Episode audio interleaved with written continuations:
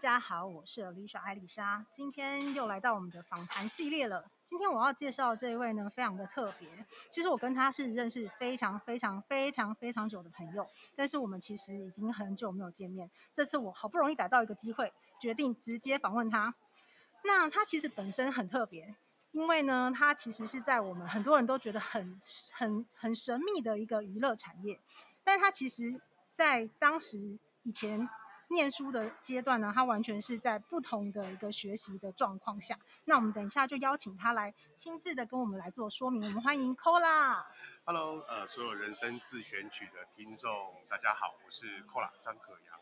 是 Cola，就是刚刚有提到你其实是一个，就是你的公司比较特别，可不可以简单跟我们分享一下？哦，好，呃，我的公司在台北成立，我们叫做杰斯购创造娱乐有限公司。那主要的工作内容呢，其实是做活动，嗯，帮就是帮别人办活动之外，当然也会呃帮客户做一些我呃该怎么讲，就是比如说公关的规划，大概是诸如此类的内容。嗯，其实简单来讲，就是只要是有需要各式各样的活动举办，可能是记者会啦，或者是演唱会啊，或者是所谓的相关任何的活动都有可能去设计规划。然后你们算是一个比较整合性的服务，对吧？呃。当然，因为客户要做什么，我都会。真的，对。因为其实我也是在这个过程当中看到 Cola，就是感觉就像一个小种小种子，然后越来越变成一棵大树的感觉。对啊。说身材吗？呃，身材其实我是觉得还好，但是我觉得你真的变得相对沉稳许多。是是是，谢谢。对啊，因为以前你也记得我们相处的时候，是你是相对比较活泼的阶段。对啊，当然了。是。对，那你可以跟我们分享一下吗？因为其实哦，我之前有分享过，就是我想要做这个节目，也是因为我发现很多人在他的就学的科系跟后来他选择的职业中间，其实会有一些迷惘，或者是觉得说，到底我学了这个，那后来进入职场，到底有没有机会再转弯？那以你自己的例子呢？你在求学阶段的时候的想法？我在求学阶段其实有想过，我以后会当邮差。哦，真的？好了，我我在求学阶段的时候一直想说，我要有稳定的收入。然后我就会去看那个公职，想说，哎，我家附近有邮局，也许我可以当邮差哦。嗯，这个这个大概是我高中时候的想法，就是啊，我可能去读书完了之后回来考考个公务员。我我曾经有过这样的想法，没有错。那后来在念大学的时候，是，因为自己读的科系呃没有太多的兴趣，那我就很认真的在。呃，大学就开始玩活动，嗯，就加入学生会啊，然后学生会会办演唱会，所以我在大学的时候就会接触到呃相关的活动，那在里面也会认识到厂商，那就很顺势的毕业跑去厂商上班。嗯，所以等于是说，其实你等于在呃毕业之前，你就有点像是确定了你的志向，可是可以稍微分享一下你的科系到底是跟什么有关的？呃，我的科系其实。我读环境设计系，是，这是一个很神秘的学系。对，就是我我还是西藏第一届，我们全班大概都是看了同一篇报道，后来填的那个科系。我记得我填上的时候是第四志愿，那呃，他都觉得说这个会有很好的发展，然后大家都想着说啊，我们可能会做相当多的设计。那比如说可能环境设计嘛，我一直心里面想的是我可能会呃帮人家规划公园啊，嗯，然后可能是大。我们我们的心里面想的都是设计，可是我们到那边去念到的是土木。懂。对，那就变成说很多的工程在里面。其实后来发现兴趣也不是这么的浓，那就会比较把重心摆在打篮球跟玩社团。真的。其实我觉得社团好像也是一个蛮重要的转捩点。我发现很多人在社团当中的历练，其实也会帮助他后续的就业。所以像你刚刚提到说你在大学期间的社团、学生会啊，然后接触到活动、演唱会等等之类，那后来就顺势进入了那样的公司。对，因为运气其实还不错。我在大学的时候，呃，正好碰到以前的公司在业内也算是非常的出名。但我有做过张学友的演唱会，嗯，然后后来也同一年又做了另外一场活动，就是陈奕迅的演唱会。对啊，同一年可以把这两咖搬到自己的学校，我觉得还蛮幸运的。那后来也发生了舞台意外嘛，嗯嗯，那就变成说啊，原来去被媒体联访，哎，感觉蛮特别的，啊，就觉得哎，这个圈子好像蛮好玩的。后来也正好碰到。公司有问我有没有兴趣去加入他们，一起来办相关的业务。后来还是有跟老师讨论过啦，因为同时可能有一些，因为你是学生会会长，你就会接触到很多的政党，嗯，你也会接到呃接触到很多班系补的厂商，那老师就指着我的鼻子叫我不要做烂政客，所以我后来就选择娱乐圈。哦，所以其实也算是老师有提点你这样子。呃，其实他就是觉得，如果可以去做一份正当的行业，就不要去碰政治。对，所以所以那个时候就是后来后来也就是公司有开还不错的条件，嗯，他就跑去上班。可是其实就媒体产业啊，啊，对不起，应该说娱乐产业，娱乐产业来说，其实因为我以前曾经也有。在我念完文藻的时候，我本来想说，哎，我要去考一下大众传播。可是我那时候被告知的讯息就说啊，这个可能你会工时很长啊，然后你会事情很多哦，然后你又要离乡背景，因为主要都在台北嘛。对。那我们都是南部人，那这样的话可能薪水又会相对很薄弱，所以后来我就放弃了，我就没有去插大。薪水全部拿去缴房租跟手机钱。是不够的，嗯，那怎么办呢？底薪不够啊，那就你要认真赚钱。你可以跟我们分享一下那个结构吗？也许可以提供给一些人。我大概在三十岁以前刷爆两张卡，嗯，然后因为全省业务嘛，他就要开车，啊，手机那时候又很贵，身上拿三支，反正就是每一家厂商的电话都有，嗯，就以前网络比较没有那么发达，没有很多通讯软体。那就变成说，通讯费每个月大概一两万块，然后开车大概两万块，租房子弄一弄，就每个月眼睛一张开三四万已经先喷掉。可是我底薪只有一万，好可怕哦！对对对对，但是你就要想办法去接活动，然后活动扣除掉成本之后，它有三成的收入是可以算自己的，那你就慢慢学习做生意。学学会的人就留下来，学不会的人就去找工作了。你们的流动率高吗？很高。你们当时大概规模就是大概同期都有多少个人比较多？因为你有说你是负责校园演唱会为主。对。对。那个时候我们玩校园演唱，呃，也不能说玩，就是在从事校园演唱会的业务。呃，跟我同时进去的人都有留下来，但是后面大概每两三个礼拜都会有介绍新人进来。但通常人家留在公司的平均时间大概也是两三个礼拜，那真的是非常短。因为两三个礼拜你就会发现说，哎，我赚不到钱，对。但是像像我当初是真的很有兴趣去做活动，所以就留着，因为也没有太多人生很很伟大的梦想，那既来之则安之，就一直窝着。那可以分享一下当时平均的工时的时间长度？眼睛张开就在工作啊。嗯，对。然后只要是电话还开机，就是上班。我电话没有关机过。那就是永远 always stand by。你可能就是比较，当然有淡旺季。如果你佛校园演唱会这件事情的时候，旺季的时候，大概就是随时都有学生在约你。学生可能约你晚上去钓虾场谈案子，你就陪他钓虾到凌晨三点。可是早上七点半。老师会打电话给你，告诉你说八点钟他要开会，资料在哪里？嗯，对啊，我也有过，呃，比如说凌晨两点钟从新竹结束完一个会，可是我早上七点钟要到树德科大去开下一个。那是在高雄。对对对，这这是蛮正常的，就是高速公路上面就跑来跑去。大概在以前做业务的时候就是这样的一个状况。哇，那所以其实我觉得很不容易哎。你这样熬了多久？我在那一间公司待了六六年多七年，对，那这样子的状况很认真跑，大概很认真，至少要跑两三年。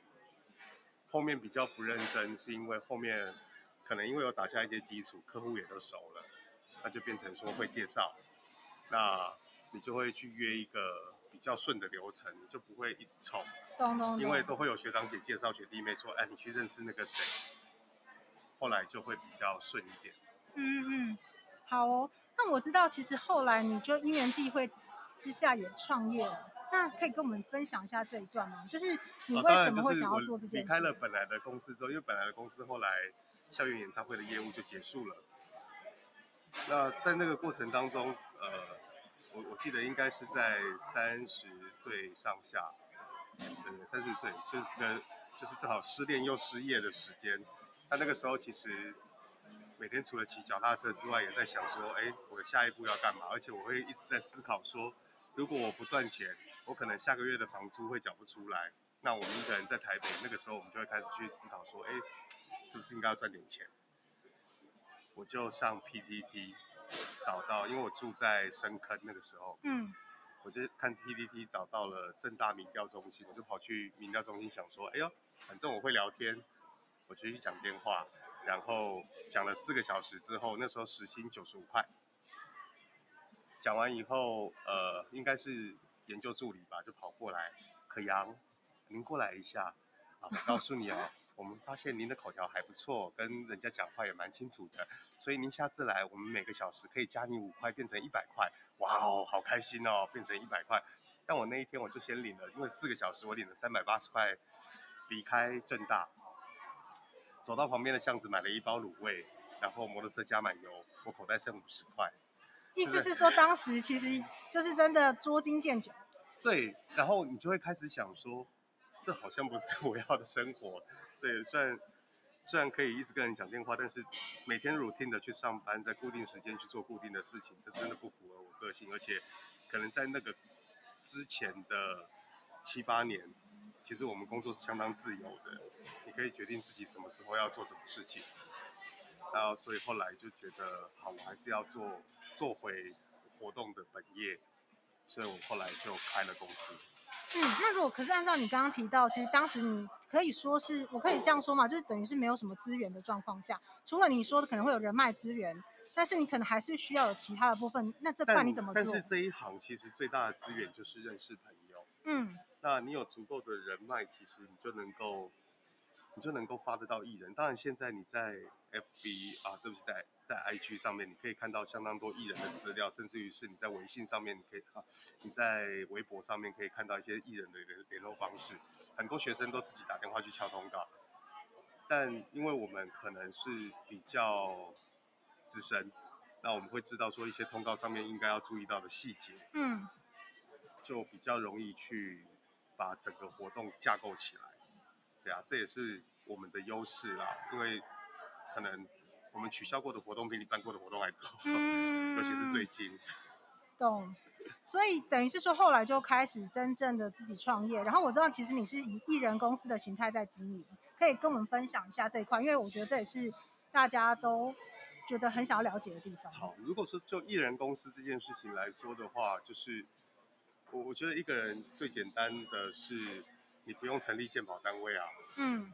从鉴保局的角度，你不用成立鉴保单位，其实你在二代鉴保上面，你也不用被双重计算，就是公司付一份，然后你另外还要再付一份。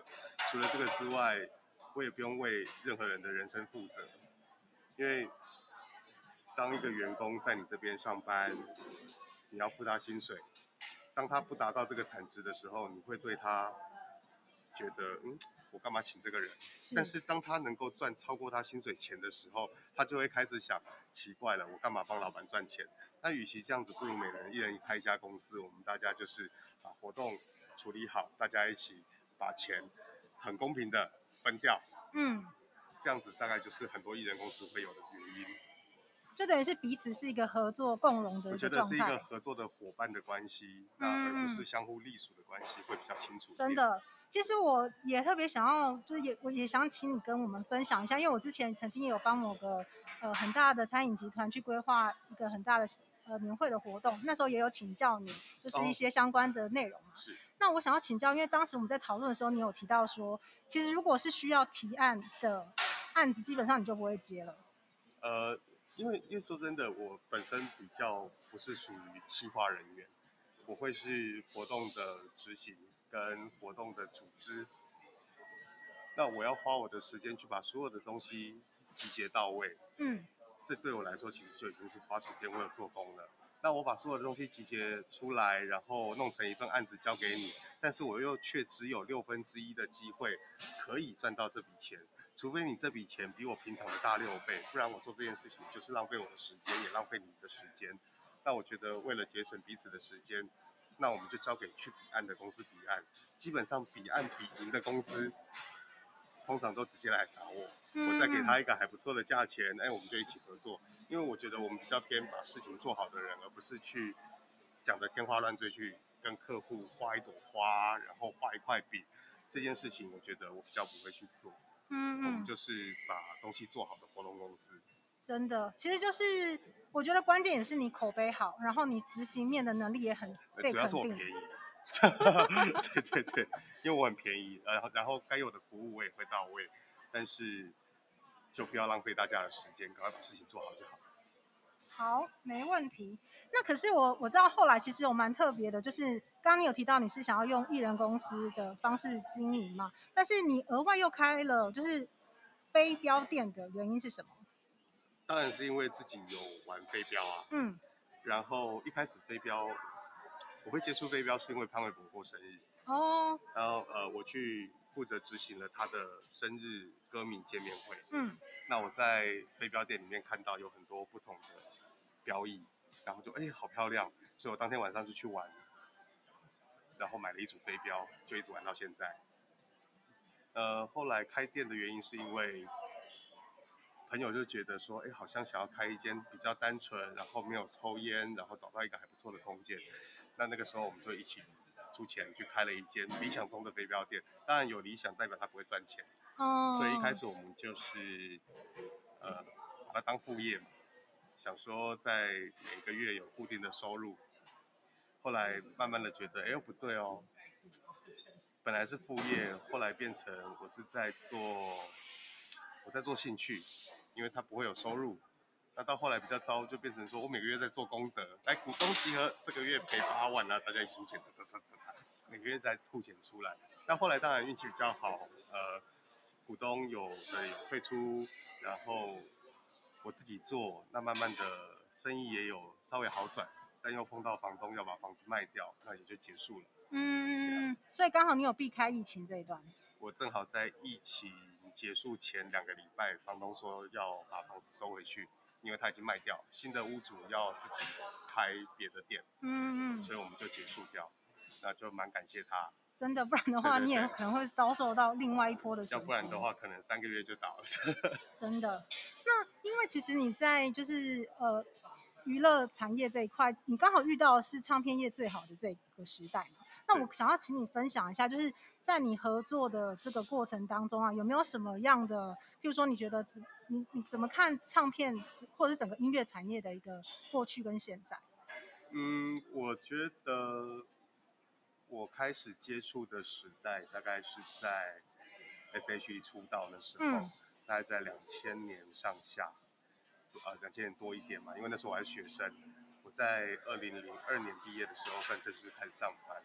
那那个时代其实就是 C.D 一片三百块、四百块那个时间，那大家还会有签唱会，会去签名，然后挡 MP 三希望大家不要盗版。嗯。那现在当然是到了数位串流的时代，大家就是每个月信用卡扣钱，因为信用卡扣钱，所以你比较没有感觉，但是你还是不停的消费，它创造出不同的不同的消费消费模式。那再来就是就整个华语音乐圈的转移也有关系，当然就是以前我们通告表打开，全部都是华语最厉害的艺人，现在打开来最厉害的艺人都不在台湾，嗯，然后价钱也都不一样。当然，慢慢的有转变，我们也觉得说，哎，重心似乎不是在我们身边触手可及的地方，感慨会比较深，因为呃，知道自己这边已经不是重心了。那当然，公司也不是只做呃跟演唱艺人相关的工作，也就是慢慢的有去做其他的活动。嗯，那也算是有找到活下去的方式啊。对。因为其实其他的一些或者是公司或企业，其实他们也都会有活动的需求。对，那当然就是一些企业活动，一些固定的每年 routine 的飞镖比赛啊，这其实都是我服务的范围。那再来就是我会去跟公安公司活动合作，然后公安公司可能活动下来，我们再去做活动的这个部分。因为我知道很多，就像你刚刚提到，公关公司他们可能也会去参与很多的一些竞标。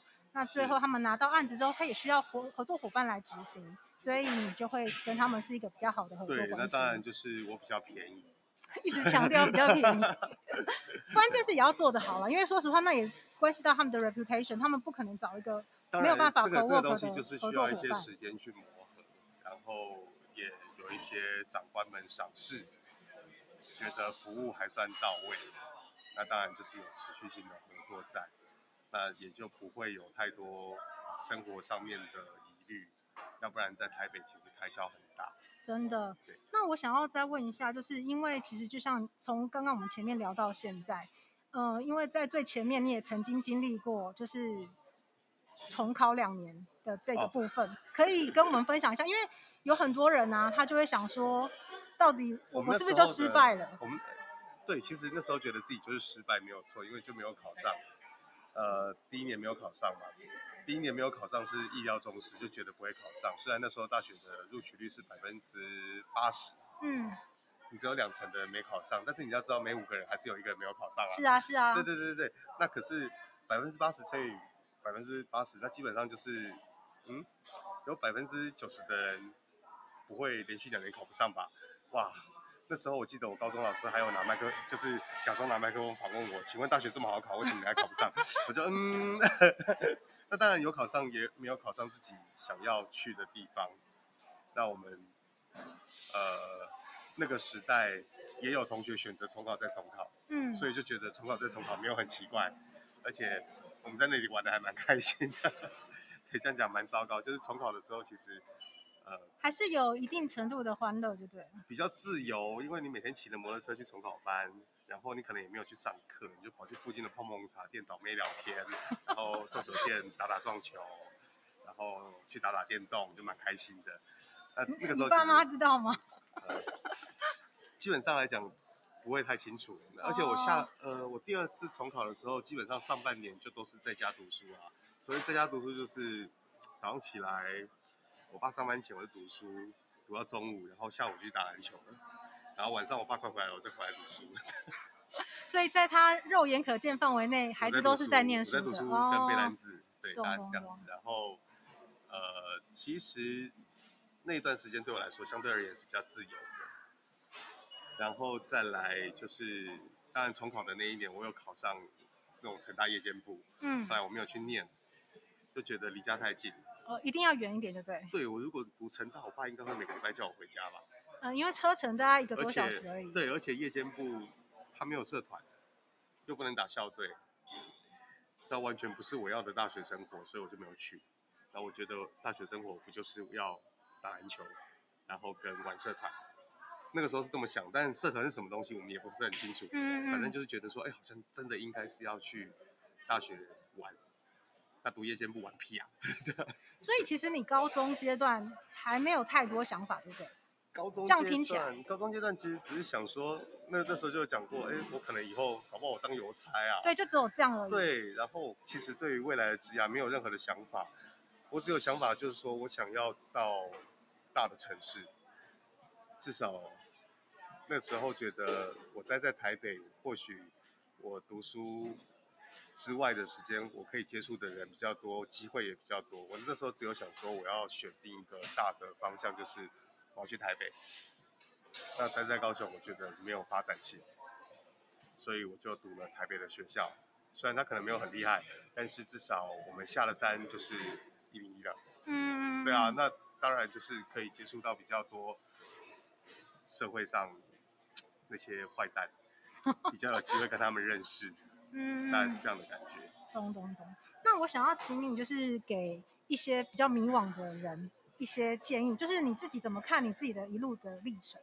因为中间你一定会有想要放弃的时候，一些关键的抉择点，你觉得有没有什么你你可以跟他们分享的？也许是你自己的一些当时的感受。我，觉得我我只是想要做自己觉得开心的事情。那随时我都在想说，做什么事情我会比较开心，然后我就去做那件事。我没有很刻意的说我要去找什么工作，或者是可能也是呃最迷惘的一段时间，应该就会是在我说的三十岁那个时候，就是失恋又失业，一直想说，哎，我干脆回高雄发展好了，但是又觉得你回高雄能干嘛？高雄跟娱乐圈相关，大概那个时候我的眼中大概只有看到 Kiss Radio。哦，对，就港都或 Kiss 吧。对对对对对，那个时候其实也就知道说啊，那高雄可能我我我去百货公司做活动，那当然现在可能还有直男啊一些地方可以待，但你就会觉得说，我是不是要把自己定在这个地方，还是因为我在台北能够接触到的是是一个花花世界，那我可以接触到非常多的人，非常多的客户，那有很多的机会，所以我后来还是觉得，嗯，那我就留在台北。留在台北一样接接电话，我还是有案子可以做，还是会有人叫我去做，比如说帮你发艺人啊，嗯，然后帮你规划演唱会啊，或者演唱会现场去执行，这些东西都还是会有案子。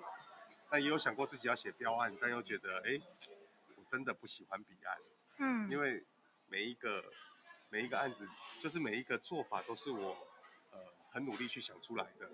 那我想出来的东西，我希望就是要把它做掉，而不是说，哎，去跟人家比较。后来发现我可能比人家贵三千块，所以不会选我。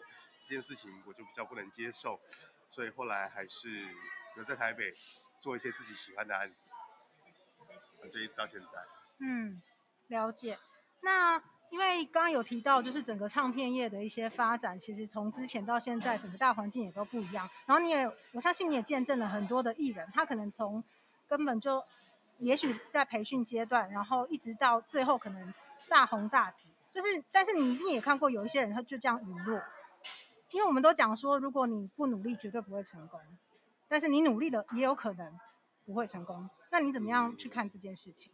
或者是你可以跟我们分享一些？其实对我我来对我来讲的话，其实那些艺人，呃，我的确我会觉得我们就是他们的过客。那他们在可能没有大红大紫的时候，跟我们会称兄道弟。那当然大红大紫之后，我们会熟的几率就很低，那基本上就会不认识了。然后我们参与到的可能是在训练阶段，他还很便宜的时候，我发的其他通告，哎，那可能大家就比较熟一点。然后，嗯，这样艺人真的很多，当然他们也是为了生活要生存。那当然也会交到相当多的好朋友。嗯。那一直可以很好，就因为他不红嘛。好了，没有了，因为呃，说真的，真正当红的艺人有一定的特质在，呃，本来就会起起落落。但对对我们来说，我们也不是可以掌控他命运很重要的人。那我们就是有活动，那大家有还不错的情感连结，我们就尽可能的去帮忙介绍，然后去安排一些。活动是跟他们有关系的，还是比较偏促成共荣的一个做法。嗯，当然，因为我们的通告表上面当然就会有很多的记录，就是啊，我觉得算了，这个人就是拿出我的通告表吧。嗯，但我有个疑惑的点呢，那如果假设就是大家都要敲某一个艺人，那会不会就说，哎、嗯，为什么 Cola？假设我说假设，嗯、为什么 Cola 你没有敲到他？呃，基本上来讲，这就是关系的问题啊，因为有些时候，假设有某一咖艺人。A 公司、B 公司、C 公司都去敲它，得到的结果会不一样，这是很正常的，因为这就是人与人的连接。是。